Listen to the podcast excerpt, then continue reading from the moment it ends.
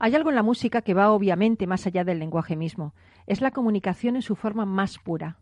Matt Bellamy, cantante, compositor, pianista, guitarrista y líder de la banda británica de rock Muse. Y el hombre poseedor de un curioso récord Guinness también, el mayor número de guitarras rotas durante una gira. 140 concretamente destrozó durante la gira Absolution Tour en 2004. De momento nadie ha logrado superar el récord. Estás en Rock and Talent.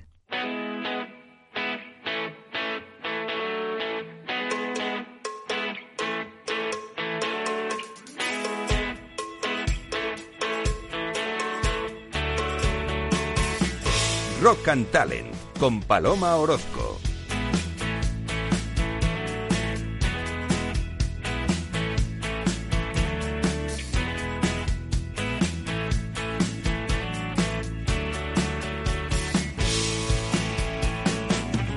Bienvenida, bienvenido a Rock and Talent. Bueno, ¿cómo se te ha pasado el verano? Estamos ya 31 de agosto. Madre mía, se me ha pasado aquí, pero en un abrir y cerrar de ojos, en un abrir y cerrar de micro. bueno, pues hemos empezado con, con Matt Bellamy, eh, que dijo que la música es la forma de comunicación más pura, mientras rompía guitarra tras guitarra. Pues hoy quiero traerte la historia de aquel chico al que la música le salvó de ser devorado por los lobos. No sé si la conoces. Sucedió en Noruega en enero de 2011. Walter Eikrem, un muchacho de apenas 13 años de edad, regresaba caminando a su casa desde la escuela. Era un camino solitario entre las montañas que Walter conocía bien porque lo hacía a diario. De pronto el chico se vio rodeado por cuatro lobos. En principio Walter pensó en huir, pero luego pensó también que aquello pues no era buena idea. Seguramente los lobos le darían pronto alcance. Se quedó quieto. Por desgracia los lobos no, y empezaron a acercarse furtivamente. Entonces Walter, con mucha calma, sacó su móvil y decidió dar a los lobos un poco de rock a todo volumen. Los cazadores caninos echaron a correr de inmediato. Walter aprovechó para echar a correr también y no paró hasta que llegó sano y salvo a su casa. ¿Que cuál fue la música que hizo huir a los lobos? Pues no podía ser otra que la de Megadeth. ¿Dónde puedo comprar cerveza? Es la frase que empezó todo. Y que David Efferson le dijo a un desconocido nada más instalarse en el barrio en 1983. Esa persona a la que le preguntó era Dave Mustaine, quien vivía dos casas más arriba de la nueva vivienda de la familia Efferson. Bueno, pues si en Rock and Talent te traemos la entrevista que le hice a David Castro, emprendedor, que dejó su puesto como informático para convertirse en maestro cervecero y fundar Cerveza Las Cibeles. Nos lo pasamos genial, hablando de reinvención, de sueños y, como no, de cerveza. Por cierto, no lo hicimos durante la entrevista, pero en ese programa no te pierdas nuestras voces fusionadas con ACDC en su autopista al infierno y al duende poniendo truenos y relámpagos. Fue para celebrar el Día Mundial del Rock. Puedes descargarte el podcast si quieres reírte. Creo que ese día llovió sin remedio en Madrid. Bueno, ¿recuerdas? Fue un 13 de julio de 2020 aquí en Rock and Talent.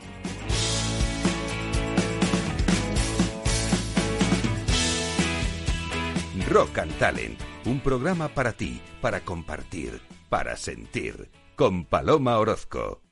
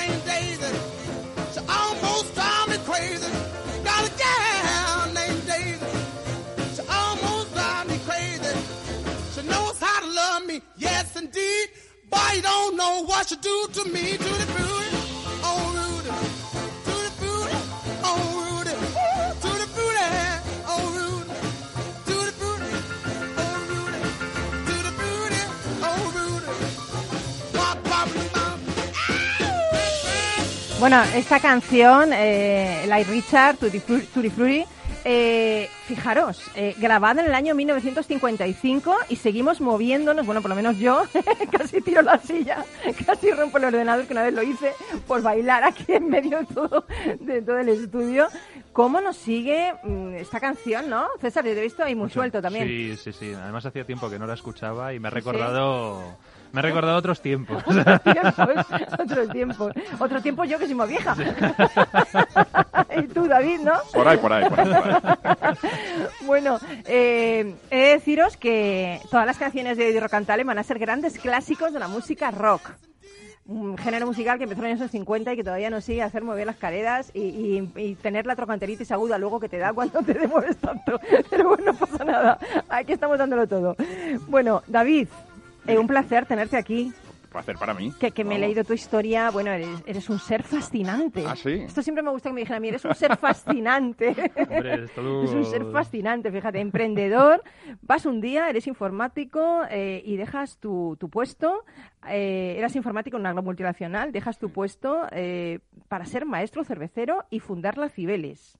¿Cómo, y este cambio, ¿cómo diste este pues yo- cambio yo- tan mira, yo, grande? yo creo que en- en la vida al final hay un, un tiempo desde que tú terminas tus estudios, tienes tu pasión, eres todo hormonas, ¿no? Eres un saco de hormonas Sí. agitado y realmente no, no tienes no tienes freno y entonces empiezas a trabajar como un loco, pa, pa, ¿no? Y, y llega un momento en la vida donde tienes hijos, eh, te casas, te divorcias por, por el ritmo de trabajo que tienes y todas estas cosas, ¿no? Y de repente dices, bueno, ¿y ahora qué voy a hacer, no? ¿Qué voy a hacer? Porque lo que pasaba en- a mi alrededor en ese momento, pues era cuando pues el, el gobierno que teníamos en su momento, pues decía que no había crisis y de repente veías una crisis bestial, ¿no? Y todo el El mundo... la- zapateril, todo el gobierno zapatero. todo el mundo a la Mm. calle, ¿no? Y de repente cogen y dicen, venga, pues para ser más competitivos fusionamos, ¿no? Y entonces creamos un mastodonte de 24.000 personas. Y entonces de repente dices, joder, esto no tiene sentido porque no vamos, no vamos a echar a la mitad, ¿no? Y de repente ves que a la gente que tiene 50, 55 años, pues de repente con un gran talento y con un gran capital humano, eh, los empiezan a poner en la calle, ¿no? Entonces tú dices, hostia, que tengo 30 y pocos y a los, sé que a los 50 y pico me van a poner en la calle. Entonces dices, joder, si, si, si yo creo que, que esto es realmente es lo que realmente vale, ¿no? Ese, ese capital humano y, esa, y ese conocimiento. Y entonces empiezas a pensar, ¿no? Empiezas a darle vueltas y dices, joder, me, me interesa a mí es seguir aquí creciendo, como digo yo, el bolsillo, sí, con mucha responsabilidad, con todo muy cool, ¿no? Y para que luego llegue los 50 y pico y me pongan en la calle y tenga pues un hijo terminando la universidad, cuando- eh, terminando de pagar el piso que no lo termina de pagar, tal cual. Y entonces ves, ve- vi tantos dramas que dije, joder, yo lo que tengo que hacer es algo que realmente fuese, o sea, algo que sea construir, poner granito, granito, granito, granito, granito, y que a, a medio plazo, largo plazo, pues eh, me convierto en milurista, pero sé que llego a la jubilación, ¿no? Y al final... Y algo que te guste también, Sí, ¿no? sí, no, no, sin duda, sin duda. Algo que realmente sea apasionante y Claro. que realmente haga que me- levantarme por la mañana, pues eh, sea, sea positivo, ¿no? Y al final es lo que hice. Eh, dije, bueno, sabía volar, sabía bucear y sabía hacer cerveza. Madre mía, ya, Y- ya, ya has y- tenido un hijo, pues ya, y- ya has plantado un árbol. Bueno, he pues tenido cuatro, he tenido cuatro. Joder. que ya has hecho todo en la vida. Ya has hecho de todo. Te has enamorado, te has enamorado, has tenido hijos, has plantado la Sí, sí, cerveza de en todo, el buceo. todo, todo, todo, todo. Mira, Sí, yo sí, también sí. buceo. El Ah, sí, pues mira, pues... sí, pues- también he volado. O sea, ya me falta tener el hijo ese. Ah, sí. Puedo darle El ya, hijo pero- ese. Puedo dos taracesas. Muy, muy, muy muy gratificante, muy gratificante lo de los niños, ¿no? Pues las empresas al final son como los niños, al final tú te tienes un planteamiento de vida y tú dices, oye, yo quiero ir para allá, ¿no? Y, y realmente, pues al final decidí dejar todo lo que realmente me había dado esa posición, ese estatus y, y esa y esa primera etapa de mi vida por algo que realmente me asegurase mi futuro fuese muy gratificante, dejase Sí. un Excel y gestionar gente en función a los Excel y realmente gestionar personas y tomarme una cerveza con ellos, ¿no? Y luego, sobre todo, algo que fuese seguro a, a largo plazo, ¿no? Para mi vida y para mi familia. Y al Qué final bueno. es una decisión, yo creo que clara, ¿no? Y, y- y no me... Valiente, pero luego te compensa. Porque, fíjate, eh, no eres solo, eh, a mí es algo que me ha alucinado, ¿no? No fundas la, cer- la cerveza La Cibeles y ya está. Eh, no eres solo el creador de las diferentes recetas de cerveza La Cibeles, sino que eres responsable también de los equipos y fermentadores que se utilizan para conseguirla, incluso del diseño de la etiqueta de alguna de tus variedades. O sea, Sí. estás en todo, ¿eh? Bueno, Estás al- metido al- ahí en todo el proceso. sa- ¿sabes qué pasa? Es- yo es- que, que me meto, me meto en todo. ¿Para pa- qué voy a estar ahí? Es a- parte del emprendimiento, ¿no? Claro, es parte claro, del emprendimiento. Hay gente, cuando tú vas a- y haces un MBA y estás en una escuela de negocios y tal, te dicen, no, mira, es que lo ideal es hacerlo de esta forma, de esta otra, tal, ¿no? Yo, yo creo que al final hay una cerveza para cada persona, ¿eh? para cada momento, para cada lugar, ¿no? Y si quieres hacer esa variedad y, y aquí en España nadie fabrica equipos de cerveza, o por lo menos no lo fabricaban en su momento para empresas pequeñitas, tú te tienes que ir a Bélgica, te tienes que ir a Alemania, y en Bélgica, ¿qué, qué equipos te van a vender? Joder, los que hacen buena cerveza belga, ¿no? Y en Alemania, los que hacen buena cerveza alemana, y en Inglaterra, los que hacen buenas sales inglesas, ¿no? Pero sin embargo, si quieres hacer una cerveza de arroz japonesa, o si quieres hacer unas sipas tremendamente radicales, o si quieres hacer cervezas con frutas y demás, pues seguramente esos equipos no sean lo suficientemente válidos para poderlo hacer. Y al final, ¿qué es lo que hice? Pues eh, yo empecé a hacer cerveza en casa, le quité la olla de cocido a mi madre y lo que hice es diseñarme una olla de cocido un poco más grande ¿eh? para, para hacer esas cervezas que yo hacía en casa pues en, en un tamaño un poco un poco más grande ¿no? igual que la informática pues fui autodidacta aunque luego pues hice mi formación profesional y demás eh, eh, con la cerveza es un poco igual, ¿no? O sea, empezar y diseñar tus equipos y al final a día de hoy pues ya hay más de 14 fábricas en España que los Madre tienen, ¿no? mía, David. Además, eh, eh, sois la primera fábrica de cerveza artesana instalada en la Comunidad de Madrid, una cerveza 100% madrileña cuyo principal ingrediente es el agua del canal de Isabel II.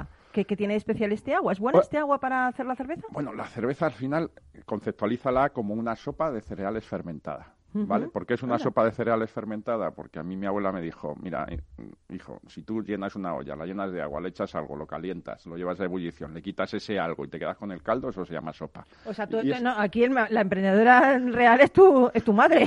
Bueno, sí, mi madre, mi abuela. Y tu abuela, ¿eh? Son Sí, todas sí, emprendedoras sí. reales, ¿eh? Por lo que estoy viendo, ¿eh? Al final, al final, yo creo que si al final coges y llevas las cosas a lo simple, ¿vale? Es lo que realmente te hace que entiendas mucho mejor lo que estás haciendo, ¿no? Si cuando tecnificas mucho, mucho y complejizas mucho las cosas, bueno, sí. verás que realmente te, te- te vas a perder parte de tu esfuerzo en, en intentar entender esa complejidad cuando realmente lo que tienes que hacer es simplificar las cosas, ¿no? Entonces, ese, ese, eh, esa sopa de cereales fermentados, ¿qué tienen? Tienen un 95% de agua. Entonces, si tú coges y dices, joder, ¿cómo de importante es eh, la música en este programa? Joder, te llamas Rock Joder, and Talent, sí. pues a- a- al final es tremendamente importante, ¿no? Es el 90% de lo que tú estás contando, ¿no? Y luego le das esa chispa, ese 10%, ¿no? Con el talento.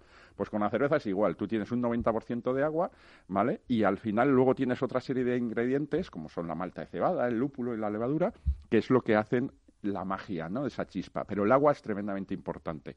Y al final, nosotros aquí en Madrid tenemos un muy buen agua. Tenemos una sierra, que es una sierra granítica, tenemos un agua ácida, que es un poquito baja en minerales, y eso lo que hace es que a la hora de mezclarlo con un ingrediente como es la malta de cebada, que no deja de ser un cereal, al final es una papilla para un bebé, pero en una composición pues más agua y menos cereales, ¿no? Más líquida. Eh, lo que hace es que eso, cuando te lo llevas a, a la boca, ese agua hace que sea muy fácil de beber, sobre todo las cervezas rubitas, las cervezas Venga, ábrete son- una, ábrete una porque me está entrando. Es verdad, ¿eh? Joder. Es que David es un maestro en esto. Está, Sí, sí, nos está llevando a un punto en que yo estoy visualizando ya el aperitivo. Ah, sí, ¿no? Oye, David, eh, durante el confinamiento habéis lanzado un nuevo producto, la sin alcohol de las Cibeles. Pero además, qué, qué- qué bonito lo que habéis hecho, un homenaje a los sanitarios en la etiqueta. Cuéntanos esto. Pues bueno, la verdad es que bonito, el, ¿eh? el confinamiento para nosotros ha tenido una parte positiva y una parte negativa. La parte negativa, pues la dividimos en dos. Una, que nos hemos tenido que quedar en casa, parte de ese confinamiento. Otra, pues que yo, pues por desgracia, mi padre, pues eh, se nos ha ido, ¿no? Con este COVID. ¿Qué me ¿no? dices? Madre mía. Entonces, pues bueno, pues la verdad que ha sido golpes muy duros Ya. y eh, eso lo que hace es que cuando estás en casa, pues empieces a pensar, ¿no? Y entonces dices, joder, pues yo siempre he querido hacer una cerveza sin alcohol. Además, mi padre, con esto de que no podía respirar y tal, eh, pues una sin alcohol le hubiera venido bien porque él era un apasionado de la cerveza, ¿no? Y como buen padre, Estaría pues orgullosísimo apoyaba- de ti, ¿no? Efectivamente, apoyaba mucho a, a- a su hijo, ¿no? Y sobre todo Qué en el bueno, punto del, qué del bueno. emprendimiento. Entonces, eh, empecé a darle vueltas a la cabeza y digo, joder, pues eh, eh, yo le quiero dedicar a esta cerveza a todos aquellos que ayudaron a mi padre, aunque no saliera adelante, Claro, eh, los que estuvieron ahí, ayudando y los que estuvieron empujando, ¿no? Y al final yo creo que esa es parte de la sociedad o de la, de la- del retorno del valor que tienen que tener todas las empresas de cara a la sociedad, ¿no? O sea, al final las empresas nacen de una sociedad que da unos valores y eso al final tiene que revertir otra vez en la sociedad, ¿no? Entonces empecé a darle vueltas y, y- y viendo pues todas las imágenes en internet, en los periódicos y demás de esas personas que salen aplaudiendo, policías, sanitarios, eh, eh, empecé a coger esas imágenes en pequeñito y dije, bueno, pues lo que quiero es tener la esencia de esas personas dentro de algo que yo Mm, hago, ¿no? qué bonito. Y, y empecé a poner una etiqueta y a formar una cara de la Cibeles con, con esas pequeñas Lo hiciste imágenes. tú, además. Sí, sí, sí, Ujú. sí, en el sillón de, de mi casa, ¿no? En las- esas jornadas interminables de- sin saber, no sin saber lo que, lo que hacer, ¿no? Sino con un objetivo claro y con una ilusión de decir, no, yo quiero hacer esto, ¿no? Quiero que realmente todas esas personas estén aquí es en esa etiqueta y que realmente pues al final sea una cerveza pues yo creo que la más compleja que he hecho ¿no? ¿por qué? porque hacer las cosas eh, sin alcohol cuando realmente tienen normalmente alcohol pues al final complejizas las cosas ¿no? es, es una cerveza pues eh, bastante complicada y, y eso es lo que he hecho hemos creado una cerveza sin alcohol intentando que tenga todos los sabores que tienen las cervezas de la Cibeles ¿vale? con ese sabor a levadura con ese sabor sobre todo a lúpulo ¿vale? que tiene la, la Cibeles y eh, sobre todo con una etiqueta que simbolice no solo que es una Cibeles, que es parte del pueblo de Madrid, sino que realmente todas las personas que, pues eso, que ayudaron a mi padre y que han ayudado a muchas otras personas que estén ahí representadas, ¿no? Bueno. Sin una cara definida, sino simplemente Sí, es el conjunto, todas. ¿eh? Oye, también habéis lanzado un plan de apoyo a, a los hosteleros, ¿no? Que es uno de los sectores que más ha sido afectado por esta crisis. Todo el mundo estábamos deseando volver a los bares, todo el mundo estábamos deseando tomarnos el aperitivo, ¿no? Sí. Eh, tenéis el claim madrileños a los bares, ¿no? Y, y- y tienes varias acciones. ¿Cómo, cómo estáis ayudando a los, a los hosteleros? Bueno, pues realmente yo creo que al final nos viene nos viene el cierre decretado por el Estado, al final te encuentras con toda la fábrica llena de cerveza, sin ningún cliente abierto, sabiendo que las facturas que, que tienes en la calle pues no las vas a cobrar y por otro lado sabiendo que no tienes clientes a los cuales vender, ¿no? Entonces, eh, de repente sabes que eso va a tener un fin, porque eso va a tener un final, eh, y, y claro, pues empiezas a pensar qué es lo que puedes hacer pues, para ayudar a esas personas que al final eh, la Cibeles ha salido también gracias a ellos, ¿no? Ha salido gracias a las personas, a los consumidores que realmente nos han ayudado comprando la cerveza, pero también gracias a esos hosteleros que nos Que han confiaron, apostado, claro, claro, confiaron han en nosotros y dijeron, lógico. oye, queremos un grifo de la Cibeles, jo, yo me siento de Madrid, quiero dar algo diferente a lo tradicional. Además, lo tradicional de aquí, pues ya no es de aquí, ya es de Castilla-La Mancha, ¿no? Y entonces ya no es el mismo agua, y ya no es el mismo tal. Entonces, todo eso, al final, la- hay hosteleros que, que lo conceptualizan y dicen, joder, pues sí. Y bueno, pues ese pues sí, pues vamos a intentar devolvérselo, ¿no? Y entonces dijimos, oye, pues vamos a intentar, ¿qué es lo que realmente a mí como emprendedor me jorobó? Eh, pues que los bancos no me hacían caso en su momento, ¿no? Y entonces dices, bueno, pues venga, vamos a intentar que realmente, seguramente ahora los bancos no nos hagan mucho caso, sobre todo a nuestros clientes, pues intentar ayudarles a que, a que realmente las formas de pago y, y realmente eh, las cervezas que vais a necesitar, sobre todo los primeros meses, pues sean lo más livianas posibles. No me las pagas ahora, págamelas cuando sea. Además, te voy a intentar regalar X cantidad de cerveza para que realmente empieces. ¿Por qué? Porque realmente tú también confiaste en mí. Y Claro, si no hubieras hecho lógico. lo mismo conmigo en su momento, pues al final la Cibeles no sería lo que es a día de hoy, ¿no? Entonces, eso es parte también de lo que estamos haciendo dentro de ese plan, ¿no? De, de ayudar a los hosteleros y madrileños a los bares, a los restaurantes. A mí me da mucha pena, ¿no? Ver eh, cuando he venido hoy al estudio, muchos hoteles y muchos restaurantes cerrados y sobre todo hoteles. Hemos pasado por aquí por un restaurante al lado que veías que tenía las copas hacia abajo y llenas de polvo, ¿no? Mm, y entonces te, te da un- te da una sensación de decir, Sí. joder, macho, ¿cuántas personas hay detrás de esto, no? Sí, el que sí, limpia los manteles, desde luego. eh, ¿quién, es, ¿quién lo hace? El carnicero, el pescadero que sirve a- servía a este restaurante, ¿no? Que, que, ¿Cómo lo estará pasando, no? No, no? no solo es un bar, no solo es un restaurante, sino que hay eh, eh, muchas personas, Muchas cientos de historias. miles, sí, bueno, sí, de hecho, duda. recogéis algunas en la web, ¿no? Efectivamente, Recogéis sí, historias de, de, de bares, de hosteleros, de, es que ¿no? es muy, es que es muy, Qué bonito. al final son grandes, son grandes historias las que hay ahí y bueno, pues no tenemos cabida para todas, ¿no? Pero sí que es cierto que realmente hay a, a la Cibeles se ha hecho de eso, de, de la gente de la calle, de la gente de los hosteleros, de la gente que al final te va y te dice, ah, pues quiero una cerveza, oye, me artesana, ¿no? cerveza". Que, que, que fíjate que también el consumidor de cerveza artesana son- es más exigente, ¿no? Quizá. Bueno, yo creo que quiere probar cosas diferentes, ¿no? Claro. Igual que vosotros. O sea, yo estoy convencido que tú al final pues vas a una tienda de ropa y ves algo que realmente te pueda atraer, que sea o no de moda, Sí, en el sí, estilo, y Lo al que te final guste, quieres- coges y lo pruebas. O vas a un restaurante y seguramente te dejes aconsejar aconsejar Claro. eh, muchas veces pues, te diga el, el hostelero, pues mira, tengo esto, esto en carta, pero además tengo esta otra cosa, ¿no? Y entonces de repente te lo sabe vender y tú, por, por- yo creo que la idiosincrasia del español es así, ¿no? Quizá la, Curioso, ¿no? la idiosincrasia de, de la gente del norte sea mal, eh, no me cuentes historias y dámelo del día a día, ¿vale? Que es lo que yo sé y, y yo creo que el español, el- la gente mediterránea es al revés, ¿no? Es el decir, oye, vamos a probar cosas, ¿no? Y si en ese probar cosas además encuentras algo bueno, algo que realmente te atrae. Pues ya sigues con ello, sin claro. duda alguna, sin duda alguna. Así es cuando te casas. Dice, voy a probar con este, a ver qué tal. y entonces, hasta que no te divorcias, pues sigues ahí, sigues ahí, Sigues, sigues ¿no? ahí, Sigues, sigues sí. ahí, ahí No, yo creo que la vida apostando la- por el artesano. La vida se vive una vez, ¿no? Es, es igual un poco que, que la música, ¿no? Siempre estás abierto a oír cosas nuevas, al final juzgas y realmente te quedas un poco como la canción esta que escuchábamos antes, ¿no? Y dices, joder, es que esto no, es atemporal, ¿no? Anda que no hemos cantado ahora, Claro, ¿eh? que no nos es- ve la gente, pero madre mía, lo Eh, que hacemos aquí. Efectivamente, esto es, es, es, atemporal, ¿no?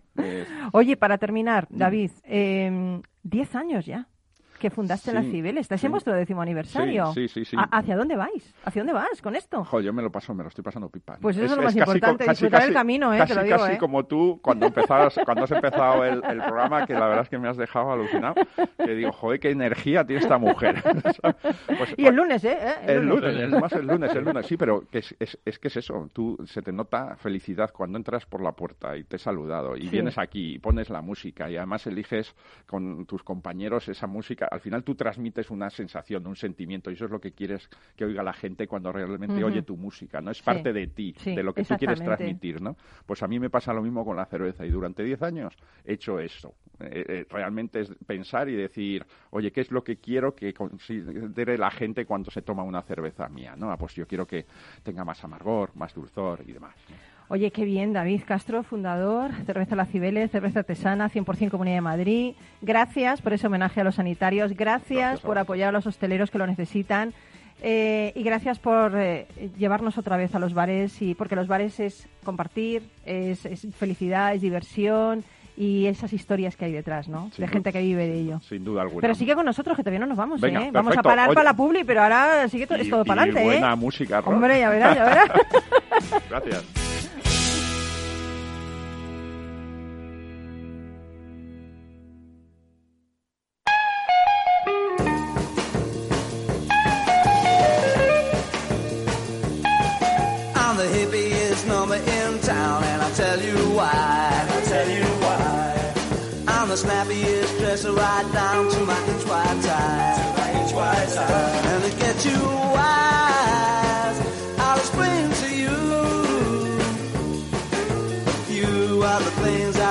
Is supposed to do. I wear a suit, suit jacket with side bands five inches long. Five inches long. I have two-tone robes, all the rest, yeah, you know this is wrong. No, this is wrong. But the main thing is, unless you're a fool, ah, you know you gotta know, yeah, you know, yeah, you gotta be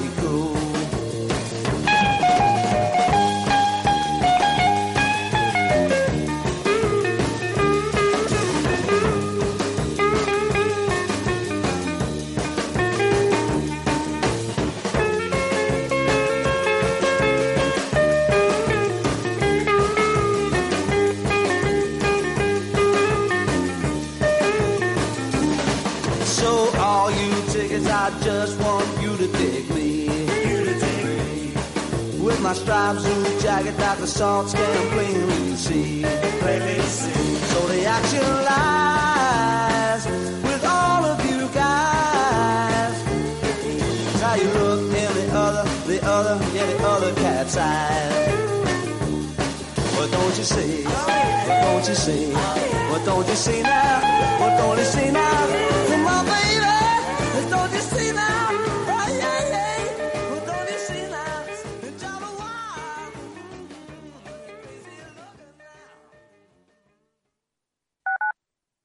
Capital Radio. Si te gusta la cocina gallega de siempre, en el Mesón Gallego 1 y el Mesón Gallego 2 encontrarás los mejores pescados y mariscos de las costas junto a recetas de la Galicia interior, además de las carnes de Sanabria y los mejores embutidos de Zamora y nuestra terraza. Te esperamos en la calle Muller 35, teléfono 91 579 3623 y en la Plaza de la Remonta 13, teléfono 91 579 0769. Una recomendación del programa gastronómico Mesa y Descanso. Gráficas Naciones. Más de 50 años de experiencia en el sector de las artes gráficas. Apostamos por la última tecnología tanto en impresión offset como en digital y gran formato. Realizamos todo tipo de impresión. Tarjetas de visita, folletos, libros, vinilos, decoración y montaje de stands. Más información en el 91 629 2145 o en gráficasnaciones.es.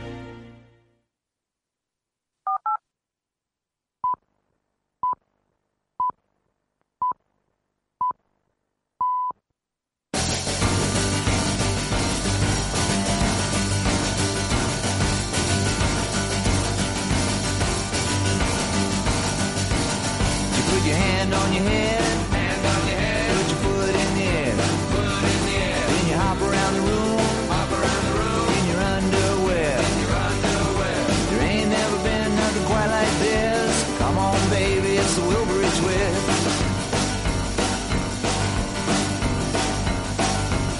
Lift your other foot up.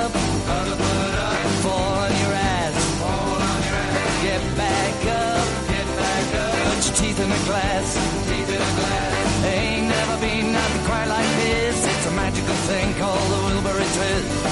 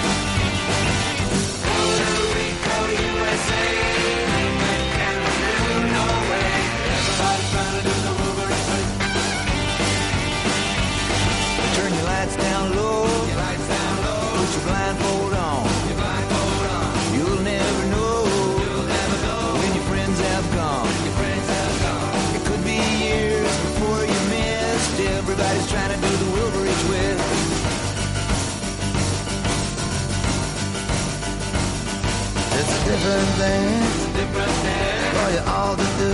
For you all to do. Spin your body.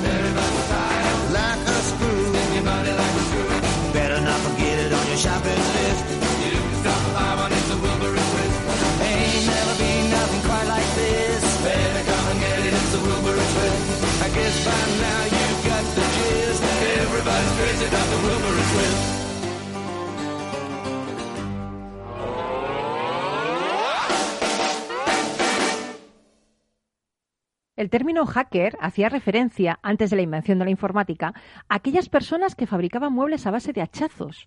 De hecho, una de las traducciones de la palabra hack es hacha. Han existido hackers famosos en el cine, como Neo en Matrix, pero en la vida real abundan esos piratas informáticos que pueden ser de tres clases. Los Black Hot, los sombreros negros, que son los malotes, delincuentes que se dedican a buscar fallos de seguridad y explotarlos en su propio beneficio. Luego están los White Hot, los buenos, los éticos, que trabajan para proteger los sistemas y a las personas, los sombreros blancos. Y luego están los sombreros grises, los Grey Hat, los que discurren entre el bien y el mal. No buscan aprovecharse de un agujero de seguridad de forma directa, pero si lo descubren, intentan sacar tajada vendiéndoselo a gobiernos, militares o servicios de inteligencia. Bueno, pues nuestro experto en libros, Carlos Pucha Gibela, nos recomendó un libro muy interesante que trata de ese mundo lleno de hachas, Un fantasma en el sistema, de Kevin Mitnick, el hacker que logró colarse en ordenadores y redes de las agencias y compañías más grandes del mundo. ¿Recuerdas? fue un 3 de febrero de 2020 aquí en Rock and Talent.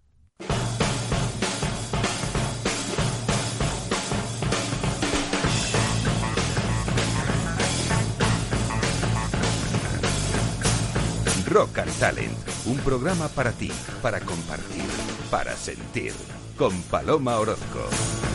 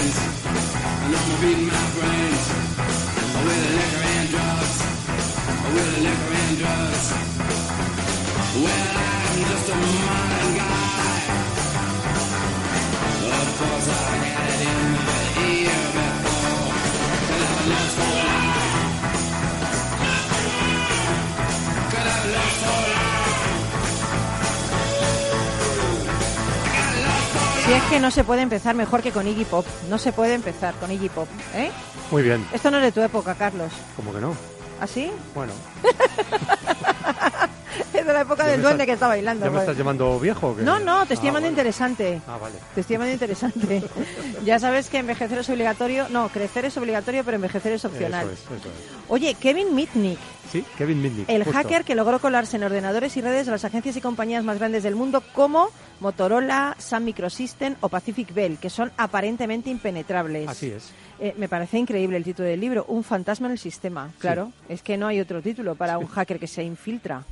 Eh, y más pensando que estamos hablando de la era anterior a Internet. Es decir, este ¿Ah, señor sí? hizo sus hazañas cuando... Bueno, sus hazañas está un poquito mal lo que Bueno, hizo, ¿no? No, No, no, ahora, ahora os cuento porque Vale, hay vale. una imagen distorsionada de lo que, de lo ¿Ah, que sí? hizo, de sí, de lo que hizo esta persona, ¿eh? porque no es, no es un hacker de los malos, por así decirlo, de los que se dedica a utilizar sus habilidades informáticas para robar. Ah, o sea, vale. realmente no está demostrado que robara un solo dólar, ¿eh?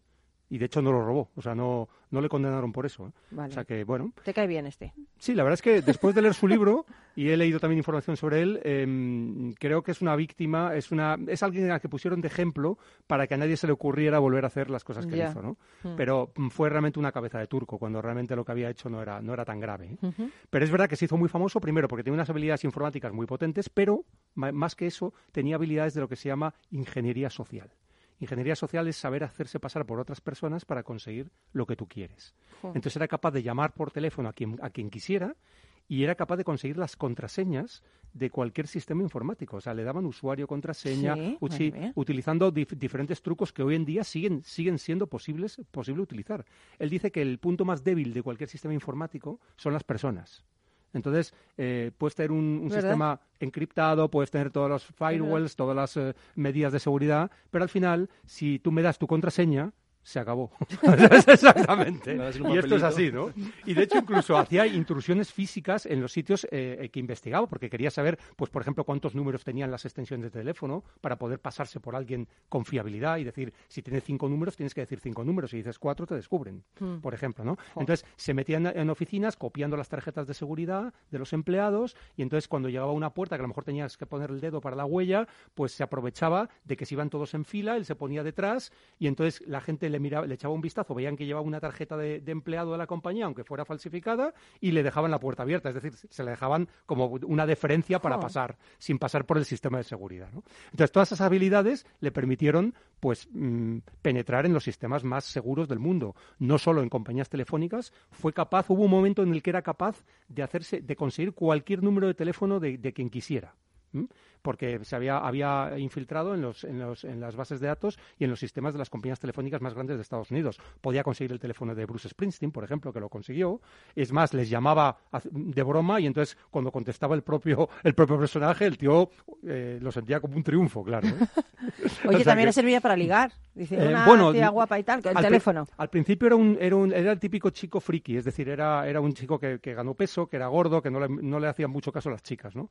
Eh, pero luego es cierto que a lo largo de su trayectoria cambió la dieta, bajó de peso y ya se convirtió en otra persona completamente distinta. A mí ¿no? los chicos gorditos me parecen muy interesantes, la verdad. Él tenía problemas con eso, ¿eh? no, ¿Ah, lo- sí? no lo pasó bien. sí. Pobre, O sea pobre, que- pobrecillo. bueno, fíjate que su historia empezó cuando tenía 12 años porque mm, logró que le dieran la máquina con la que se hacían agujeros los tickets del autobús y entonces Sí. logró viajar gratis en autobús durante un año entero porque se compró la máquina y consiguió billetes troquelados y entonces eh, según el mía. agujero que, que- que- que podía marcar pues era la ruta o la hora a la que podía viajar Madre gratis en autobús, ¿no? Esa fue su primera hazaña, digamos que no era informática, era, era con la máquina troquelada. Y lo ¿no? cuenta todo en el libro. Lo cuenta todo en el libro, es un libro de 500 páginas, la verdad es que está lleno de anécdotas eh, muy interesantes y, y la verdad es que nos da una visión un poco distinta.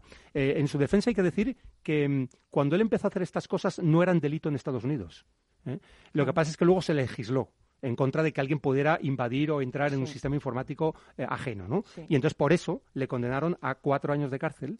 Eh, no, no cumplió todos porque al final por buen trato le, le- le- le liberaron y, mm, y lo que pasa es que no- ni robó dinero ni causó ningún daño en las bases de datos que atacó. Era un poco como un juego, ¿Pero era un reto hacía? intelectual. ¿Por qué Él dice, él dice que era como un reto intelectual. Era, era como si Se aburría tuviera mucho la adicción, igual que otras personas tienen adicción al juego, él tenía adicción a lograr penetrar y conseguir las claves y entrar en sitios que eran imposible o que era muy difícil entrar. Y se lo tomaba como un reto Sí, intelectual. pero se aburría mucho. Y también, es creíble, o sea, es un, eh, eh, de hecho, bueno, la condena implicaba que no podía eh, mm, acercarse a un ordenador. No- o sea, de hecho, A hay, hay Como peli- para dejarle uno en la cualquiera. cárcel ahí, le deja el, el- el ordenador de la cárcel. Hubo una juez que dijo que un ordenador o un teléfono para esta persona era como un fusil ametrallador para cualquier, para cualquier otra persona, ¿no? Y, y, A bueno, ver, tú me dirás. o sea, es verdad que era capaz de hacer cosas increíbles. Eh, eh, logró también eh, hace- con- hacerse un programa que podía simular que estaba llamando desde cualquier teléfono de cualquier otra persona. De tal manera que era inde- in- e inrastreable. De hecho, estuvo tres años huyendo del FBI no le cogieron. Y al final se entregó él.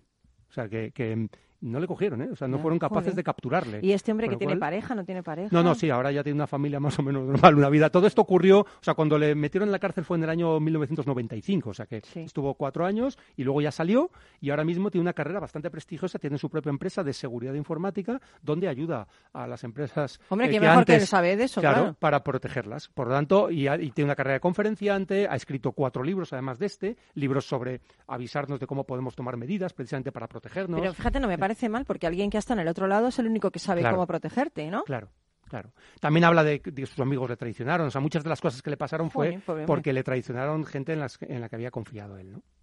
Bueno, te- eh, es como el Robin Hood del mundo de la informática, pero Sí. no da dinero a los pobres. No da dinero, pero porque tampoco lo robó. De hecho, Ya, una, ya, ya, una ya. juez le dijo, bueno, se encontró con en la cárcel con Iván Boesky, que era un, un famoso financiero, que le metieron en la cárcel precisamente por hacer todas estas operaciones financieras fraudulentas, y, y le preguntó, entonces tú eres capaz de hacer todo esto y no te has llevado un dólar. Tú eres tonto, ¿no? Le dijo. Un poco, ¿no? De Y el verdad, ¿eh? otro, y lo el cuento otro, en el libro, ¿eh? un poco. O sea, que- Ni un, ni un dólar. ni un dólar, ¿eh? Bueno, pues ahí nos quedamos. Un fantasma, Un fantasma en el sistema de Kevin Mitnick. 500 páginas, pero que Sí, te no, no, diviertes. son anécdotas divertidas. Te ¿eh? diviertes. No te ¿Me aburres. lo recomiendas? Sí, sí, claramente. Y si no, bookideasblog.com y ahí está el resumen. Justo. Genial. Seguimos adelante, Talent. Gracias, Carlos. Mil gracias. Y seguimos con Gustavo Mazarambroz, el Forrest Gump español. ¿Quieres saber por qué le llaman así? Es su particular homenaje a las víctimas por COVID-19. ¿Recuerdas? Fue un 1 de junio de 2020 aquí, en Rock and Talent.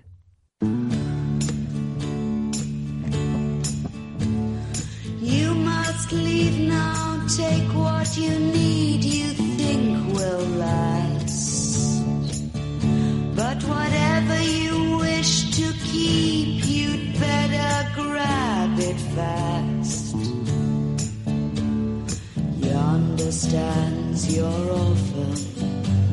this.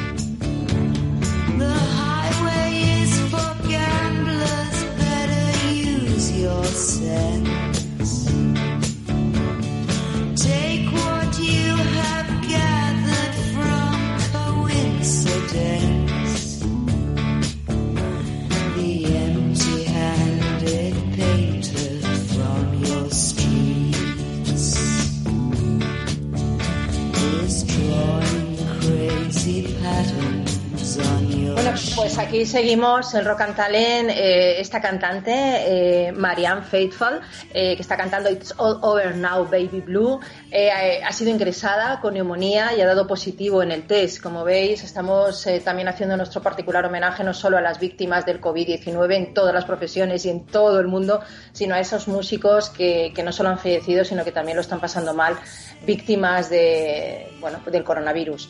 Eh, damos la bienvenida a Gustavo Mazarambroz Arespacochaga, que es economista, engagement director en EA Business School.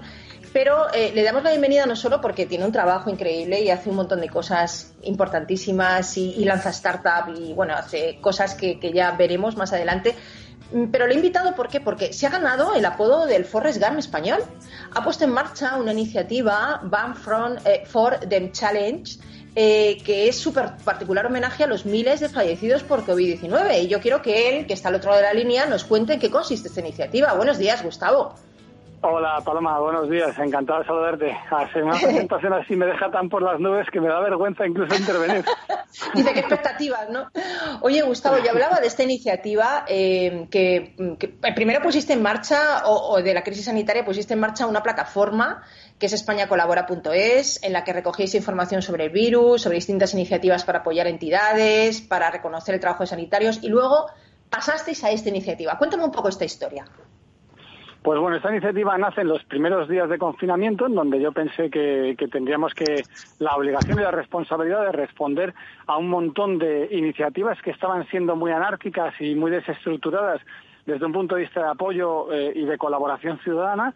Y entonces lo que hicimos entre unos amigos de- del máster del, del IE, eh, de, de, de IES y también de Harvard, de- soy alumni de los tres, pues lanzamos esta iniciativa de, eh, de una especie de repositorio de aquellos proyectos de colaboración ciudadana en donde en donde cualquier persona pues podía acceder a ello y ver qué es lo que estaba sucediendo o bien cerca de su entorno o bien inspirarse en lo que estaban haciendo otros ciudadanos eh, de cara a la lucha contra el coronavirus en esos primeros momentos de compases de, de cierta de cierta desorientación que podíamos llegar a tener todos. Y entonces mm, te pusiste en marcha y te pusiste a correr. Bueno, en Cuéntame. realidad eh, no fue así. Este proyecto de, de- de- de España Colabora es un proyecto que tuvo mucho mucha pegada al inicio, pero ya cuando las estructuras gubernamentales empezaron a, a- a tomar las posiciones naturales de respuesta a las necesidades ciudadanas, pues empezaron a caer gran parte de las iniciativas que habían salido desde la ciudadanía. Lo que sucedió ahí es que ya eh, pues empezaron a caer estas iniciativas y pensé que tenía que hacer otra cosa. Y fue cuando nos dejaron salir a correr y me fui a correr. Y me inspiré en ese momento, pasé por delante de una residencia de ancianos y pensé que era muy interesante el rendir homenaje a aquellas personas y a aquella generación de, de- de- de víctimas del coronavirus que en realidad habían, lo habían dado todo por nosotros en, en- Ujú. en una transición eh, democrática, ¿no? Y, y, bueno, al día siguiente salí, como salgo por las noches, pues cogí una linterna a modo de, de deferencia hacia los fallecidos, pasé por delante de la residencia, la iluminé con la linterna de una manera como muy automática y a mi vuelta pues llegué a mi casa y pensé, oye, ¿y si voy apuntando en el suelo el número de fallecidos oficiales todos los días y me comprometo conmigo mismo a salir y a correr por ellos, ¿no?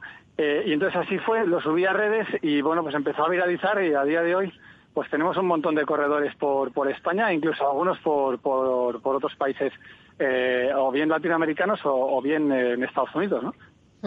Oye, ¿y por qué tres kilómetros? ¿Por esto que me Bueno, dices? es, es- es- sí, son tres kilómetros aproximados. Es la conversión de- del número de fallecidos oficiales en decímetros. Me pareció que era una distancia lo suficientemente prudencial como para que el que no hubiese hecho deporte durante un tiempo, que éramos prácticamente todos, y aquellos que se quisiesen aventurar a empezar a hacer deporte después del confinamiento, pues correr tres kilómetros tampoco es excesivamente mucho, ¿no? Luego lo que ha pasado es que ha habido varias versiones de gente que lo hace andando o caminando por la playa y pone el número en el suelo, otros que lo hacen por las montañas y van poniendo el número pues eh, y se llevan una Qué bonito. y ponen el número ahí, o sea que la realidad es que ya es muy asimétrico y además eh, casi casi diría yo más más bien sentimental y desde un punto de vista más personal y menos menos como lo hago yo y más como a cada uno le apetece hacerlo. Qué bonito. Oye, y te llaman el Forrest Gump español porque, bueno, sabemos que eh, Forrest Gump, claro, corrió por el dolor del fallecimiento de su madre de costa a costa. Tú Sí, perdiste la sí, tuya sí, Y, y- y supongo que el deporte ayuda también a superar el duelo, ¿verdad? Pues ya, desde luego a mí me ayudó. Yo no, no he tenido la desgracia de perder a mi madre en- durante el coronavirus. Esto fue algo muy parecido, en circunstancias muy parecidas hace tres años y sí que me ayudó a mí a superar el, las diferentes etapas del, del dolor. Como sabes, hay una serie de etapas distintas. ¿no? Y a mí me ayudó mucho y pensé que, que podía con estas carreras inspirar a otros a pasar este momento. El, el bautizo del Forest Gump español, así como también esto que se haya denominado eh, Born for Them o Born for Them Challenge, ni siquiera Sí. es mío. Realmente yo solo corro. Simplemente son las redes sociales las que hacen su magia, como se dice Sí. eh, coloquialmente, ¿no? Eh, esto es de una persona, un, un- un chico que contactó conmigo y, y la verdad que dramática su situación. Había perdido, él después de haber estado ingresado en el hospital, llegó a su casa y le dijeron que su padre había fallecido y que Madre su madre mía. estaba ya con, con paliativos. Y al cabo de una semana falleció. Y entonces Madre. él, cuando yo le conté mi historia de mi madre y él la de sus, entonces él me dijo, mira, yo no puedo correr porque tengo los meniscos estos papilla, pero voy a intentar ayudarte todo lo que pueda. Y entonces me hizo este vídeo que está ahora mismo colgado en el perfil mío de, de Twitter, que es, un, que es un paralelismo entre lo que hizo Forrest Gump y, y lo que y lo que eventualmente estoy haciendo yo. A ver, Forrest Gump he corrido de costa a costa. Yo solamente corro tres kilómetros al día. Tampoco es, tampoco es mucho, ¿no? Pero la realidad es que es que es que ese me, me parece a mí personalmente me parece muy bonito por ese paralelismo que me hacen con Forrest Gump, porque yo perdí a mi madre y también me parece muy bonito el hecho de que lo esté haciendo alguien que ha perdido a sus dos padres por el tema del coronavirus. Sí, madre mía, pobrecillo. Oye, ¿y cuando corres en qué piensas? Pues en realidad pienso en los fallecidos, porque el- porque hay, hay una serie de, de- de- de- de recomendaciones o normas que yo doy y es que se corra en silencio. Eh, ya corremos 10 personas aquí en las tablas, corremos hacia San Chinarro, pasamos por delante, como te decía, de la residencia de ancianos y luego volvemos al lugar de origen y puntamos en el suelo con, con- con una tiza que se va al día siguiente o a los dos días, o si llueve se va casi en el momento, el número de fallecidos. Y corremos en silencio, con las linternas en silencio por la noche y cada uno tiene su momento de recogimiento. Y antes de salir decimos el número de fallecidos oficiales y es verdad que hay algunos que no pueden, no son oficiales, pero sí ya vamos intuyendo cuántos son, de tal manera que las personas cuando van corriendo sean, sean conscientes de que esa carrera la estamos haciendo por lo que estamos haciendo y no vamos hablando ni poniéndonos al día. Luego ya una vez cuando llegamos, pues sí. Está pasando una cosa muy bonita también y es que esto, como se está viralizando, hay una serie de personas que nos piden correr por alguien en concreto. Y entonces ahí lo decimos al principio y luego para los que son creyentes rezamos un Padre Nuestro Ave María y en Gloria y para los que no lo son pues les recordamos de la manera que ellos consideren que quieren recordarlo con total y absoluta libertad. Qué bonito. Bueno, pues me parece precioso esa iniciativa y yo como salgo a caminar, desde ahora voy a caminar esos tres kilómetros y me uno también a vuestra iniciativa desde donde esté.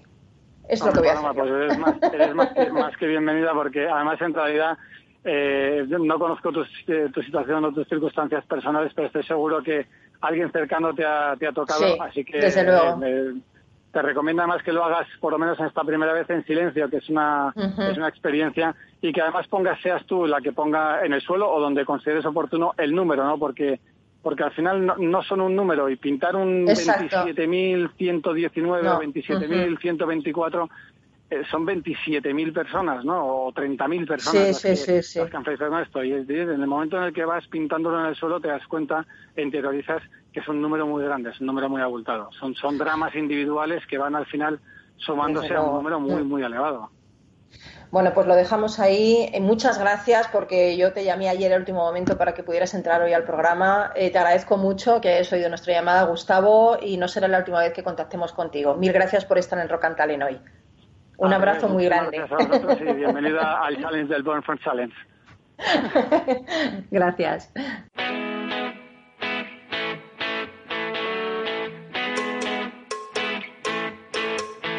Existió un hombre que era alcohólico, drogadicto y ladrón.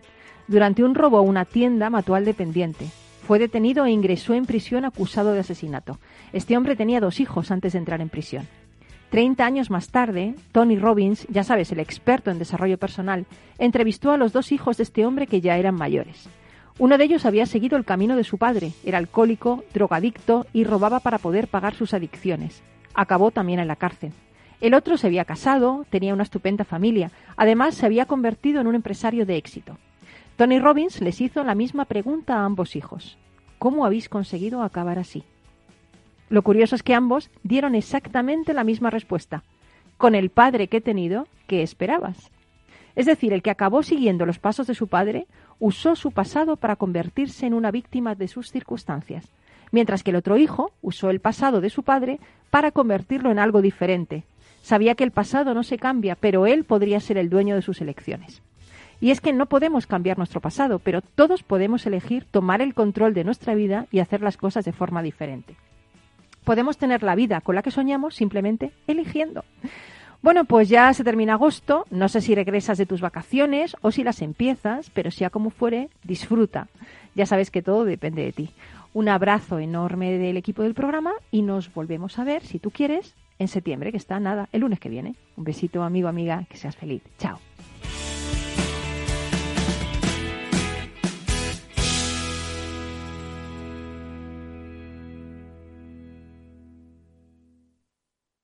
Hola. A ver, el dinero se gana con esfuerzo y ahorrar debería darnos una recompensa. Sin embargo, siempre vemos que nuestro dinero crece poco y eso hace que nos vengamos un poco abajo. Lógico. Lo normal es que veamos crecer nuestro dinero. Por eso me gusta Finanbest, porque me ofrece los mejores fondos de inversión del mundo al alcance de todos, con total transparencia y sin comisiones indebidas. Y con eso, la rentabilidad de mi dinero será mayor, o sea, lo normal. Entra en finanbest.com y descubre que lo normal es extraordinario.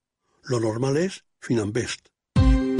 Ya no estamos en la era de la información, estamos en la era de la gestión de los datos y de la inteligencia artificial. El tratamiento inteligente de estos datos proporciona un valor enorme a las empresas en sus procesos de negocio. En Piper Lab ayudamos a nuestros clientes a tomar decisiones de negocio basadas en datos. Escúchanos todos los lunes a las 10 y media de la mañana en el espacio de Big Data de Capital, la Bolsa y la Vida. Capital Radio Madrid 105.7. Disfruta de la mejor cocina gallega en Montes de Galicia. Todo un clásico moderno en el barrio de Salamanca. Disfruta de la variada dieta atlántica, de las mejores carnes y pescados tratados con respeto y transparencia y regados con una de las mejores bodegas de la zona. En grupo, en familia o en pareja, Montes de Galicia te ofrece el espacio perfecto en cada ocasión. Los robots escuchamos Capital Radio. Es la radio más innovadora. Oímos a Saragot con Luis Vicente Muñoz. Ahí le has dado. Esto es Capital Radio. Di que nos escuchas.